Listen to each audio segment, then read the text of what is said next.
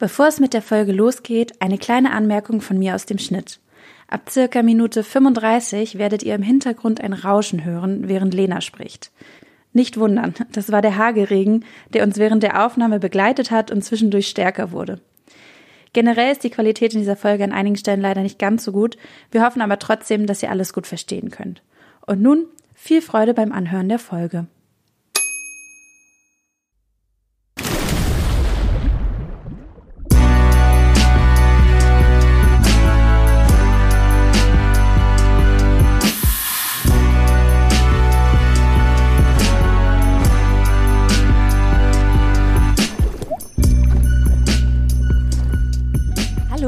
Herzlich willkommen zurück zu einer neuen Folge Sturm und Tatendrang. Heute gibt es wieder eine Folge zur Konferenz Zukunftsgestalten, zu einem Vortrag, der da im Januar gehalten wurde. Und ich sitze hier heute diesmal mit zwei Personen. Also wir sind zu dritt. Und ich freue mich sehr, dass Lena und Vivi hier sind, um ein bisschen über einen Vortrag zu sprechen. Wir werden über die UN-Klimakonferenz sprechen. Wir werden über Klimagerechtigkeit, Klimaungerechtigkeit sprechen und auch so ein bisschen die Strukturen dahinter beleuchten. Ähm, genau, und dann mal gucken, wo uns das so hinführt. Erstmal freue ich mich, dass ihr da seid. Hallo. Hallo. Hallo. Vielen Dank, dass wir da sein können. Ja. Schön. Hm, vielleicht mal so zum Einstieg, damit euch auch die Zuhörenden ein bisschen kennenlernen. Wer seid ihr? Also ihr studiert ja auch Transformationsstudien. Ähm, und wie seid ihr zu diesem Studiengang gekommen? Was war so euer Weg hier nach Flensburg? Genau. Stellt euch mal kurz vor. Ich kann gerne anfangen. ähm, genau, ich bin Lena. Ich ähm, bin jetzt seit zwei Jahren in Flensburg und genau bin für den Studiengang hergekommen. Ich habe vorher Heilpädagogik in Münster studiert und ähm, genau mich da vor allem mit sozialen Fragen, sozialen Ungerechtigkeiten viel beschäftigt und während meines Studiums da mich bei den Students for Future in Münster ähm, engagiert, genau. und ähm, genau, mich in dem Zuge irgendwie mit ähm, dem Thema Klimakrise und Klimaungerechtigkeiten angefangen zu beschäftigen. Und dann habe ich äh, von Transformationsstudien gehört und da so diese Verbindung von ökologischen und sozialen Ungerechtigkeiten, ähm, genau, der hat mir irgendwie, oder der erschien mir sehr wichtig. Und dann habe ich angefangen, Trafo hier zu studieren. Genau, so bin ich nach Flensburg gekommen. Ganz kurz. Äh, bei mir war es auch, dass ich wegen Transformationsstudien nach Flensburg gekommen bin vor zwei Jahren, ja ungefähr vor zwei Jahren jetzt auch.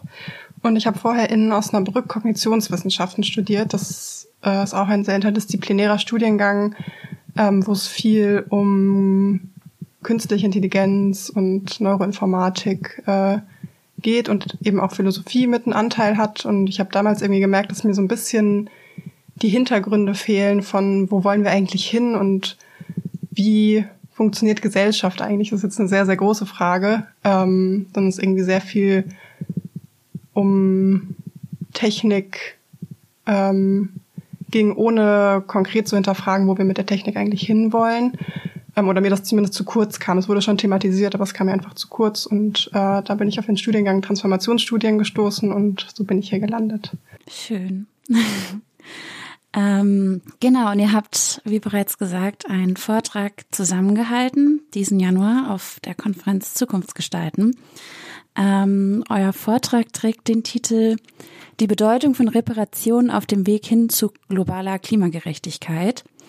Und vielleicht so ein bisschen erstmal zum Einstieg zum einen, wie seid ihr auf das Thema gekommen? Also was daran hat euch interessiert oder ja, wie habt ihr irgendwie die Idee dazu gefunden. Und direkt auch schon vielleicht so eine kleine Definitionsfrage. Im Titel steckt ja das Wort Reparation. Und bevor ihr erzählt, wie ihr auf euer Thema gekommen seid, könnt ihr ja vielleicht einmal kurz erläutern, ähm, was mit dem Begriff Reparation überhaupt gemeint ist. Genau, ich glaube, Reparation als Begriff ist wahrscheinlich den meisten Zuhörerinnen irgendwie auch schon mal begegnet, irgendwie häufig im Rahmen ja, von Kriegen, wo es irgendwie ähm, danach um Reparationszahlungen ähm, häufig geht. Genau, wir verstehen Reparation ein bisschen breiter, also insgesamt als Programme, die ähm, sich irgendwie mit einem Schaden beschäftigen, der in der Vergangenheit entstanden ist und ähm, die dazu bestimmt sind, diesen Schaden zu bewerten und zu korrigieren. Ähm, genau, und eben darauf abzielen, das Leben der Opfer in der Zukunft, aber auch im Jetzt zu verbessern. Ähm, genau, und somit ja, sind sie sozusagen rückwärts und vorwärts gerichtet. Also diese Vergangen oder ja, der Blick auf die Vergangenheit ist in dem Kontext auf jeden Fall sehr, sehr relevant. Ähm, genau, und es geht eben darum zu schauen, welcher Schaden wurde historisch verursacht und wie, ja, kann, kann das Leben eben in Zukunft verbessert werden. Vielleicht so ganz grob als Definition. Vielleicht einmal noch zu der Frage, ähm, wie wir eigentlich zu dem Thema gekommen sind. Ich glaube, es gibt nicht unbedingt eine geradlinige Antwort darauf, ähm, weil es irgendwie viele verschiedene Punkte waren, die uns da äh, sehr interessiert haben oder die uns auch wichtig waren zu thematisieren und ähm, gerade über dieses Thema der Ungerechtigkeit äh, und der globalen Betrachtung von Krisen eigentlich. Also es ist sehr, sehr zentral, weil unsere Handlungen hier Einfluss auf überall in der Welt im Prinzip haben. Genau, und wir einen Fokus auf die globalen Ungerechtigkeiten lenken wollten. Genau, und vielleicht noch einmal auch als Kontext, also ähm, wir haben den Vortrag ja am Seminar Postwachstum und alternatives Wirtschaften gehalten und uns im Rahmen vom Seminar, aber auch insgesamt im Rahmen vom Studiengang ja schon viel irgendwie auch mit Kritik an unserer heutigen Wirtschaftsweise irgendwie beschäftigt und ähm, genau ausbeuterischen Verhältnissen, die irgendwie, also Länder des globalen Nordens, die irgendwie auf der Ausbeutung von Ressourcen und Arbeitskraft in Ländern des globalen Südens viel basieren. Und ähm, genau, da eben viel im Kontext des Seminars auch irgendwie mit dieser Wachstumskritik und Wirtschaftskritik beschäftigt und ähm, den globalen Ungerechtigkeiten.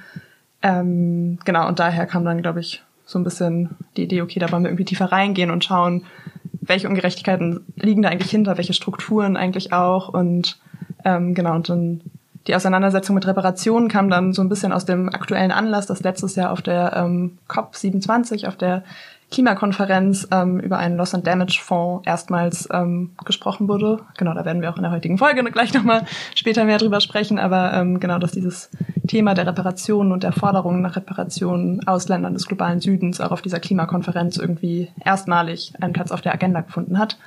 Und das dann so ein bisschen Anlass war, ähm, das vielleicht genau in den Blick zu nehmen. Ich möchte da gerade kurz nochmal ähm, auch noch was zu ergänzen. Lena jetzt auch gerade gesagt hat, dass es äh, Platz auf der Agenda fand. Da ist es wichtig zu sagen, dass es schon früher oder sehr viel früher, schon vor über 30 Jahren thematisiert wurde, gerade von Ländern des globalen Südens, es aber nie äh, Gehör gefunden hat, in dem Sinne, dass äh, Industriestaaten oder Länder des globalen Nordens darauf eingegangen sind ähm, und da eben schon noch jetzt deutlich wird, welche Machtungleichgewichte eigentlich bestehen, wer Themen überhaupt setzen kann und ja, das Sagen sozusagen hat. Vielleicht noch kurz, weil Lena gerade Postwachstum äh, erwähnt hat, falls sich irgendwer jetzt fragt, was genau damit gemeint ist oder ja, was hinter diesem Begriff steckt, dazu gibt's auch eine Folge. Also hört da ger gerne rein. Da werden wir jetzt nicht genauer drauf eingehen, nur noch mal so ein bisschen, ähm, ja, für die, die da jetzt vielleicht kurz ein bisschen verwirrt waren. Ähm, ja, also Klimakonferenz war jetzt so ein bisschen das Stichwort. Da seid ihr oder da so ein bisschen war der Anlass und dann aber auch, da habt ihr den Vortrag so ein bisschen drumherum strukturiert und gestaltet. Ähm, vielleicht als kleinen Einstieg, was genau ist die COP eigentlich, also die UN-Klimakonferenz? Mm, die COP, das besteht ja aus drei Buchstaben, C und P.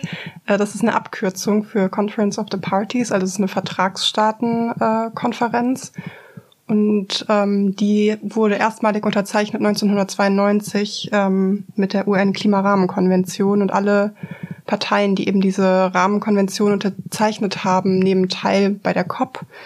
Ähm, und im Prinzip geht es darum, und das ist ein internationales Umweltabkommen. Aktuell sind da, ähm, ich glaube, 195 Staaten mit drin. Und es geht darum, die Auswirkungen des äh, menschenverursachten Klimawandels ähm, abzumildern und mit den Konsequenzen umzugehen auf einer internationalen Ebene. Genau, und die findet jährlich statt in unterschiedlichen Ländern. Und sie findet jetzt auch dieses Jahr wieder die COP, die 28. COP ähm, Ende November, Anfang Dezember statt. Ihr hattet jetzt schon den Begriff Loss and Damage oder die Begriffe Loss and Damage eingeführt. Ähm, was genau meint das? Was genau hat das mit der COP zu tun? Also genau, Loss and Damage ist ein oder sind Begrifflichkeiten, die jetzt eben auch im Rahmen der letzten COP und rund um die ähm, Erstellung eines Fonds ähm, verwendet wurden und die auf Deutsch erstmal bedeuten Verlust und Schaden. Und es geht darum, eben ja mit, oder dieser Fonds soll eben auch dabei ähm, Länder unterstützen, die eben von negativen Auswirkungen des Klimawandels betroffen sind, wobei Loss eben Verlust bedeutet und es um Schäden geht, die eben nicht ähm, wiederhergestellt werden können und Damage hingegen Schäden meint, die auch reversibel sind und wiederhergestellt also genau, repariert werden können sozusagen oder restauriert werden können.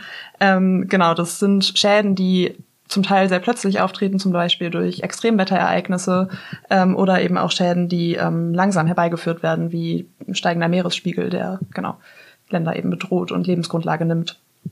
Ähm, genau, und wir haben uns eben in unserem Vortrag auch damit beschäftigt, ähm, diesen Loss and Damage Fonds oder diese Ideen dazu, also den gibt es eben bislang auch noch nicht, sondern nur die Idee dazu ähm, genauer anzuschauen und zu überlegen, inwieweit entspricht es eigentlich Reparationsforderungen ähm, aus Ländern des globalen Südens und inwieweit adressiert so ein Fonds eben die bestehenden Ungerechtigkeiten, die es eben gibt ähm, und wo sind eben aber auch noch Lücken und was fehlt.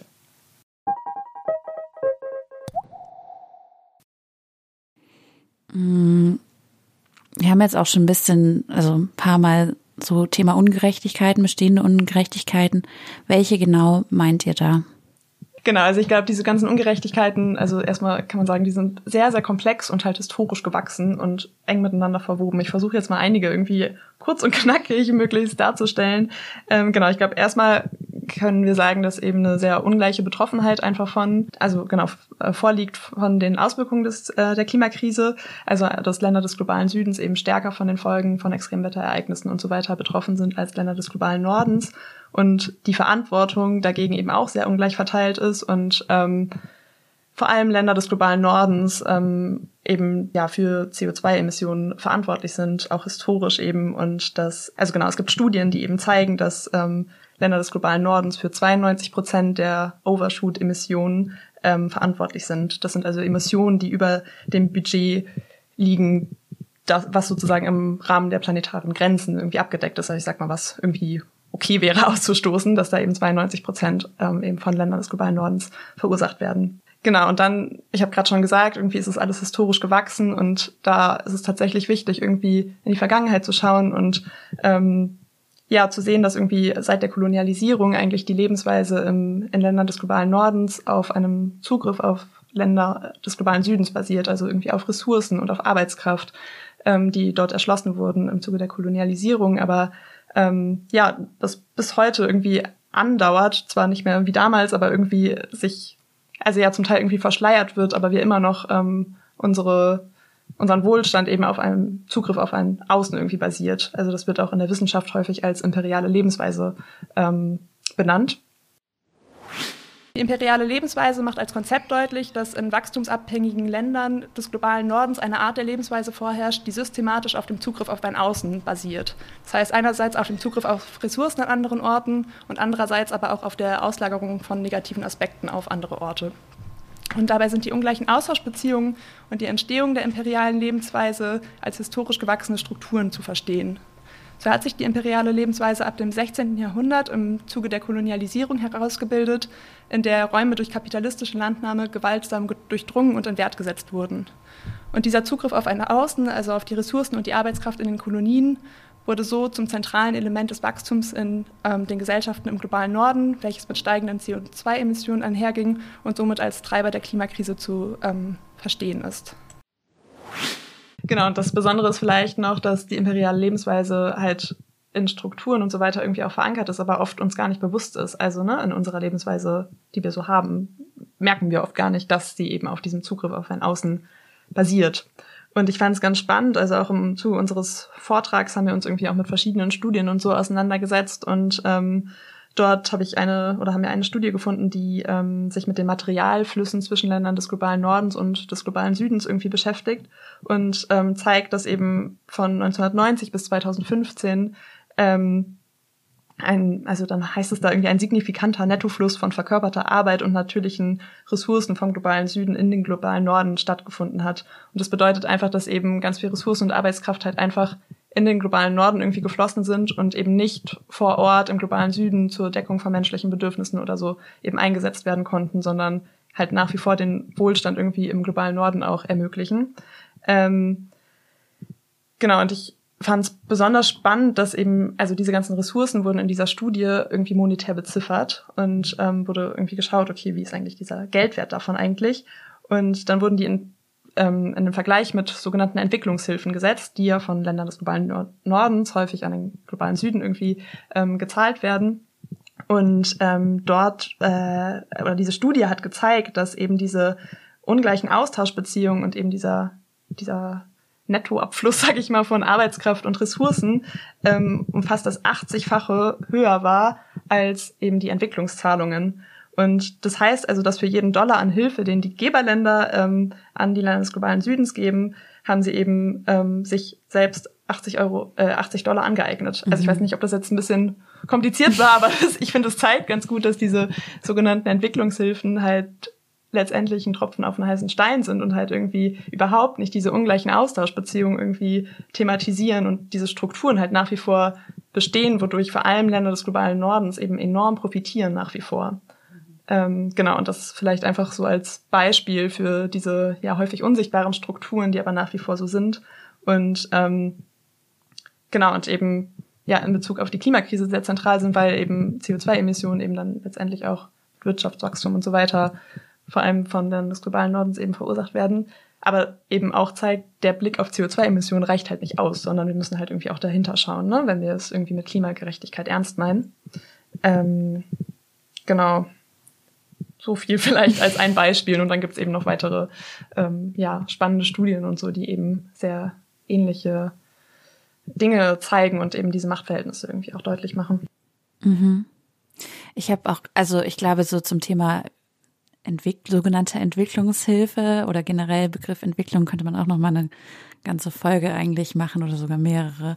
Ja, ähm, was da eigentlich, also was, was meint überhaupt Entwicklung und was, was soll eigentlich entwickelt werden und so weiter. Ähm, ich habe mich jetzt gerade noch gefragt, habt ihr irgendwie ein konkretes Beispiel für das, was du gerade erzählt hast, wo man es, also es war, du hast es selber auch gesagt, es war natürlich jetzt ein bisschen komplex, ein bisschen abstrakt, in irgendeiner Form diese Nettoflüsse, diese ähm, ja ungleichen Verhältnisse von was geht aus dem globalen Süden, aus Ländern des globalen Südens in den globalen Norden, wer wie wovon profitiert, auch wo wir das meistens nicht merken.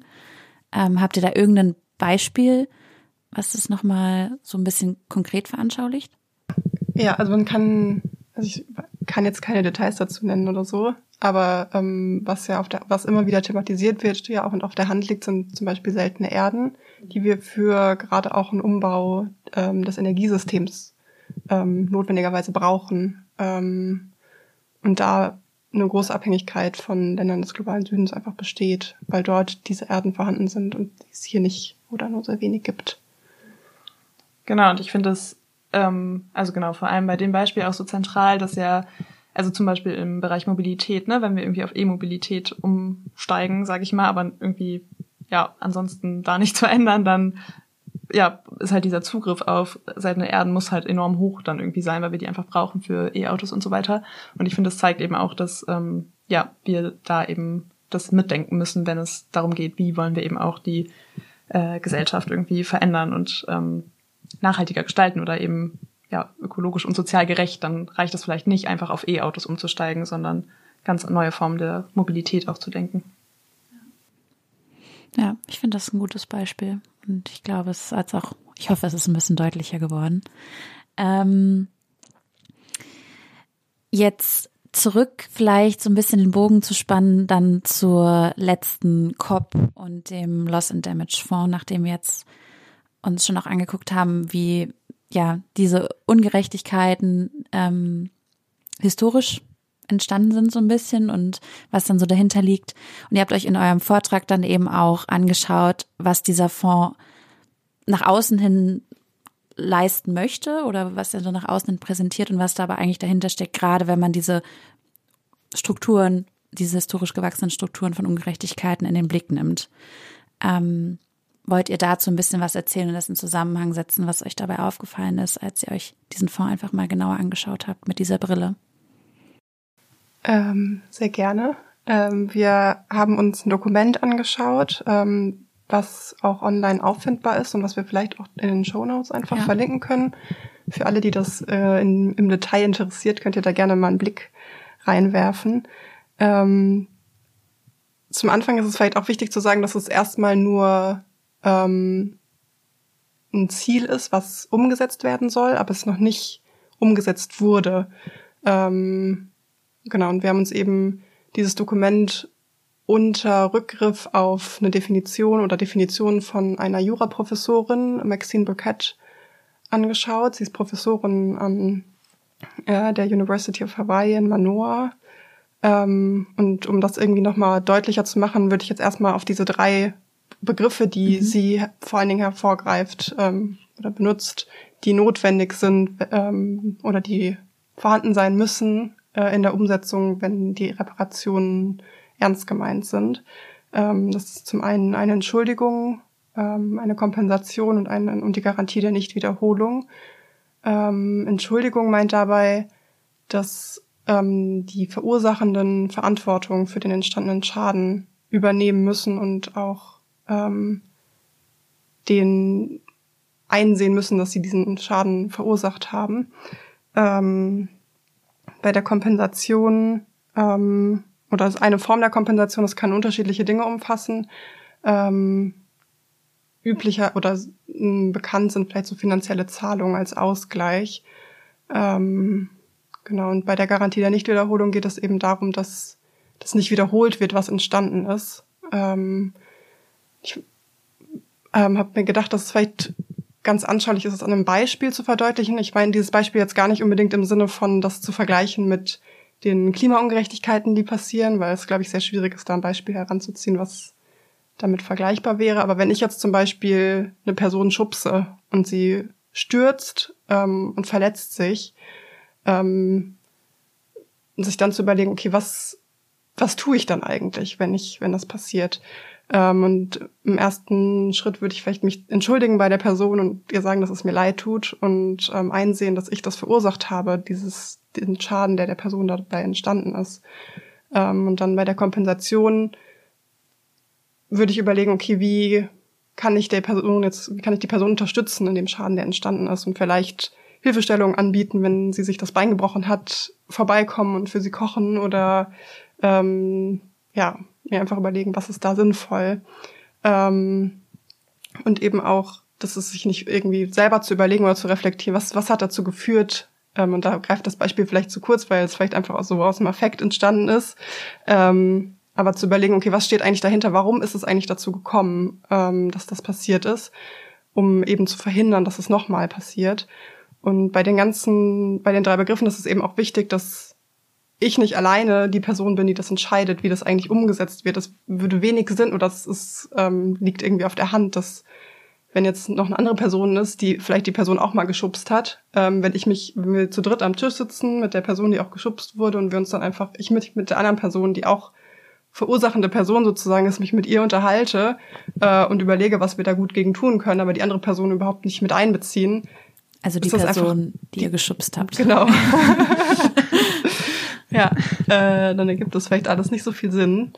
Ähm, oder ist einfach übergriffig auch. Mhm. Ähm, genau, so gerade so dieser kollaborative oder dieses, es muss ein Austausch stattfinden. Es müssen alle beteiligten Personen mit einbezogen werden, die Verursachenden, die Betroffenen. Ähm, genau. Die Entschuldigung stellt eine freiwillige Erklärung dar, in welcher die Verursachenden den Schaden, der aus ihren Handlungen resultiert ist, anerkennen und für ihn Verantwortung übernehmen. Eine ernsthaft gemeinte Entschuldigung beinhaltet eine Kommunikation zwischen den Betroffenen und den Verursachenden.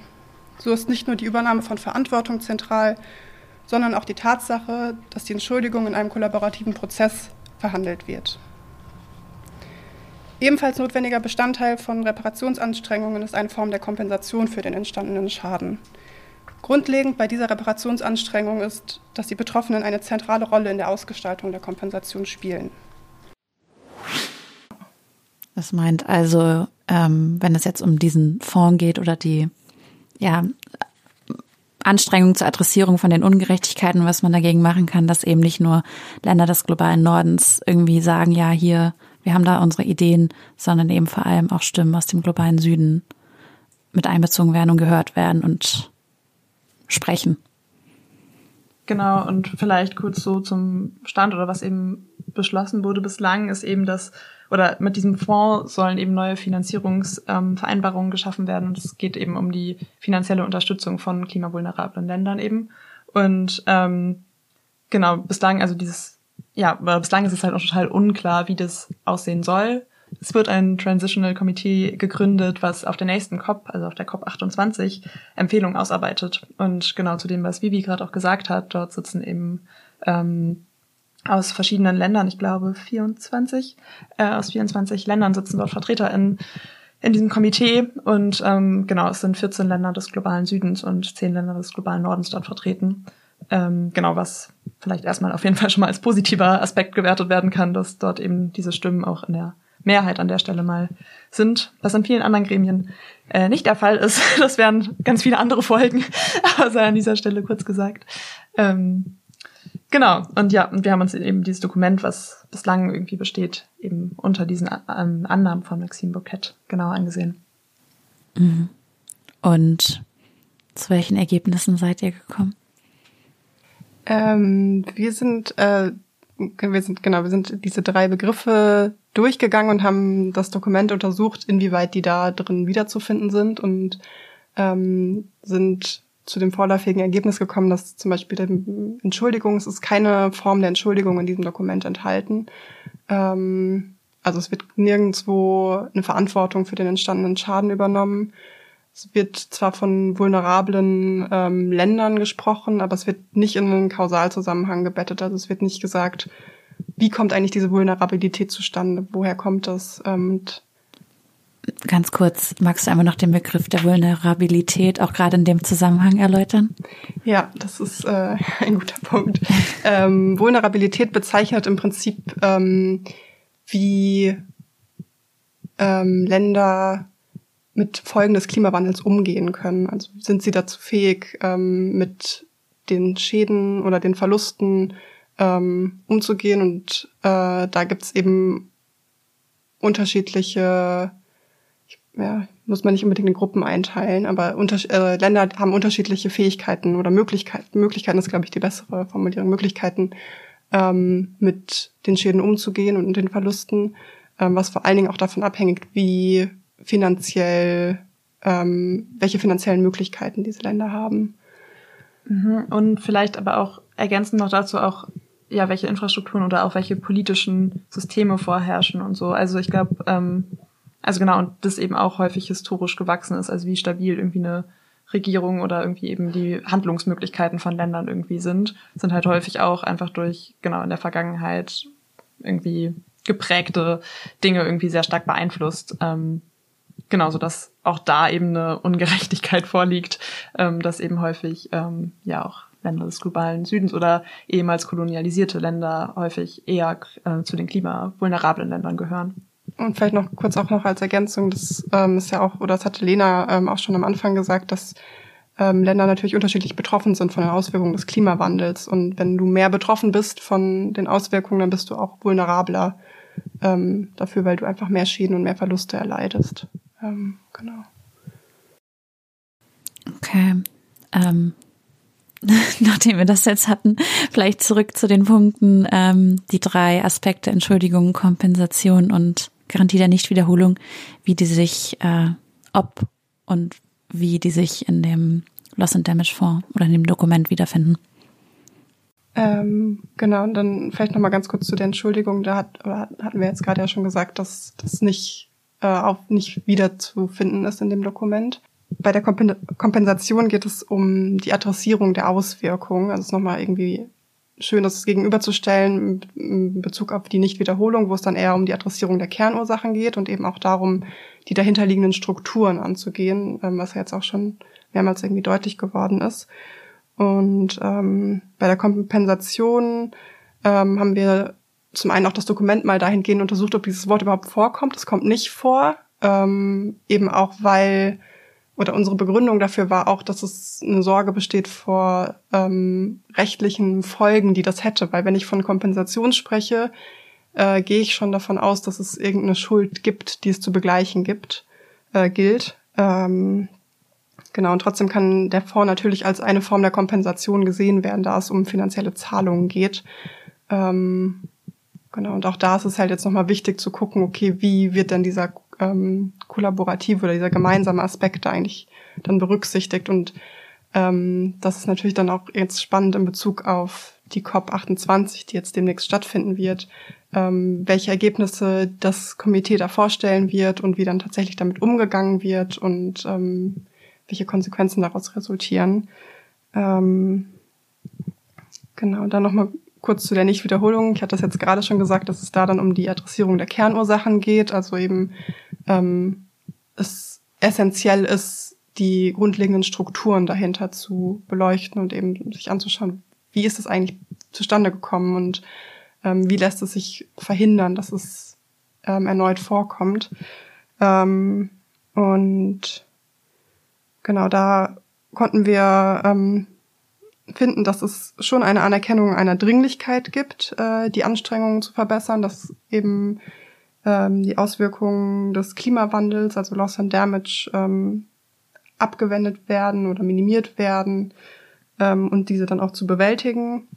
Und dass es dafür natürlich essentiell ist, die 1,5 Grad, äh, das 1,5 Grad Ziel einzuhalten, was eben bei der Pariser Klimakonferenz 2015 ähm, verabschiedet wurde.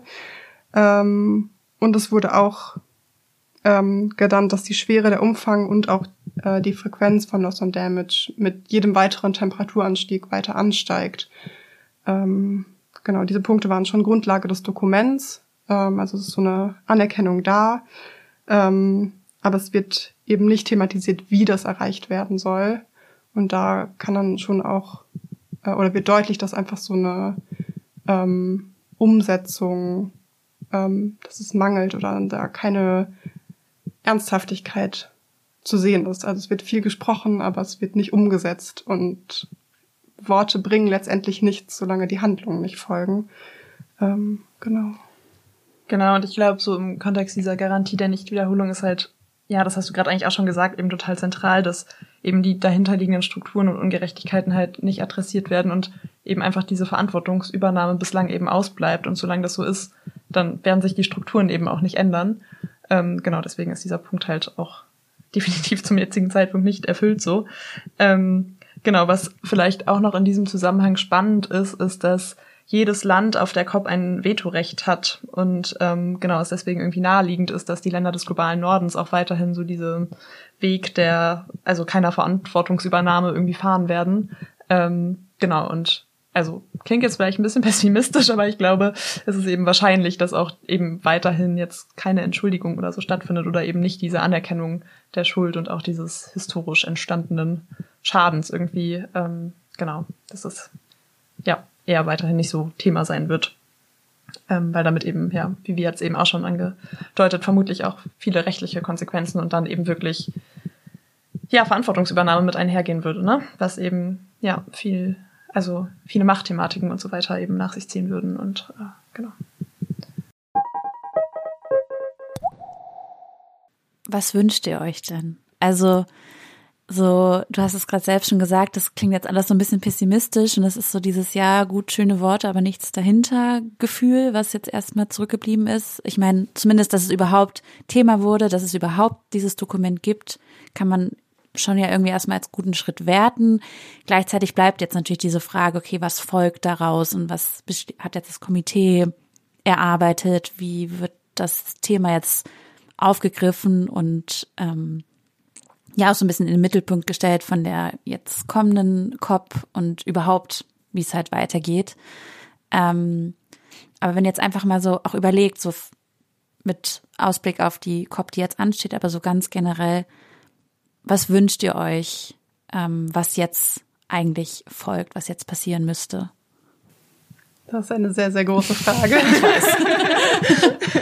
Und ähm, ja, ich glaube, also ich wünsche mir, glaube ich, dass ähm, mehr so eine ähm, mehr dran gesetzt wird zu verstehen, warum wir eigentlich an dem Punkt sind, wo wir gerade sind. Also woher kommen wir eigentlich und die Vergangenheit als super wichtigen Bestandteil von der Betrachtung der Gegenwart mit einzuschließen.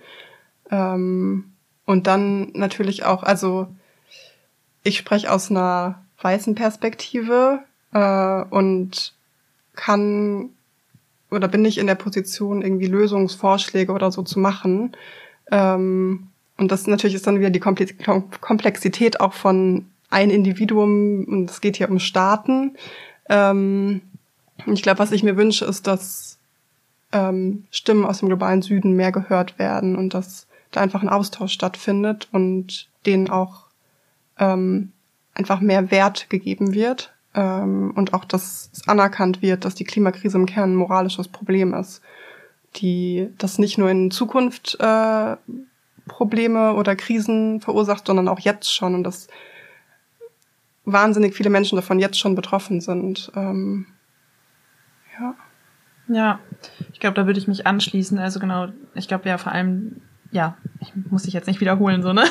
Aber genau, nicht nur dieses, irgendwie ist es ein Problem, was in der Zukunft auf uns wartet, so, nee, es ist halt, es findet jetzt schon statt und es bedroht gerade die Lebensgrundlage von ganz, ganz vielen Menschen oder viele Menschen sind auch schon irgendwie ums Leben gekommen und so weiter, ähm, dass das irgendwie, ja, mehr Beachtung vielleicht auch findet oder mehr thematisiert wird. Ähm, Genau, du hast gerade auch schon angesprochen, wie wichtig es ist, irgendwie Stimmen ja, aus Ländern des globalen Südens irgendwie mehr zu hören und ernster zu nehmen. Genau, in diesem Zusammenhang musste ich gerade aber auch an Debt for Climate denken, eine Bewegung, ähm, die in, ja, in Ländern des globalen Südens gegründet wurde und ähm, die Entschuldung von Ländern des globalen Südens ähm, fordert, also eben, dass Schulden erlassen werden, die gegenüber Ländern des globalen Nordens ähm, bestehen. Ähm, genau, damit eben eine selbstbestimmte, klima- und sozial gerechte Gesellschafts- und Wirtschaftsordnung ähm, möglich wird, wo eben Schulden ein total zentraler Bestandteil oder ein ganz, ja, zentraler Schalter sind, ob das irgendwie gelingt oder nicht. Ähm, genau, und ich einfach diese Bewegung sehr, sehr stark finde und ähm, ja, ich glaube, es da also auch total Sinn macht, diese Forderungen zu hören und da vielleicht auch ähm, also ich glaube, es gibt konkrete Ansatzpunkte eigentlich, die sich daraus ergeben auch. Ähm, oder eben auch, ja, vielleicht auch für uns, die hier irgendwie in Deutschland, in einem Land des globalen Nordens äh, leben, auch so, ja, eher diese Forderung zu hören oder auch diese Bewegung zuzuhören und da zu schauen, wie können wir die irgendwie auch unterstützen und dann, ähm, genau, ich weiß nicht, hier, also einfach mh, mm, in Bezug auf vielleicht sehr starke Machtpositionen, die eben besetzt werden, sei es irgendwie, weiß nicht, das Wirtschaftsministerium in Deutschland und so weiter, wo einfach, wenn da ähm, eine gewisse Anerkennung von den Forderungen und so weiter ähm, stattfinden würde, dann wäre einfach ganz, ganz viel schon passiert. Und ich glaube, da sind wir weit entfernt, aber da vielleicht irgendwie ja mit Druck aufzubauen und eben an diesen Stellen auch mit Forderungen zu stellen. Ich glaube, das können irgendwie vielleicht wichtige Punkte sein, an denen mit angesetzt werden kann. Ja, also jetzt zur Bewegung Death for Climate, da genauere, was das genau ist und was sie fordern und wie man vielleicht auch, wenn man Interesse hat, die Bewegung zu unterstützen, wie das geht, da haben wir auch eine extra Folge zu gemacht. Also hört da gerne rein.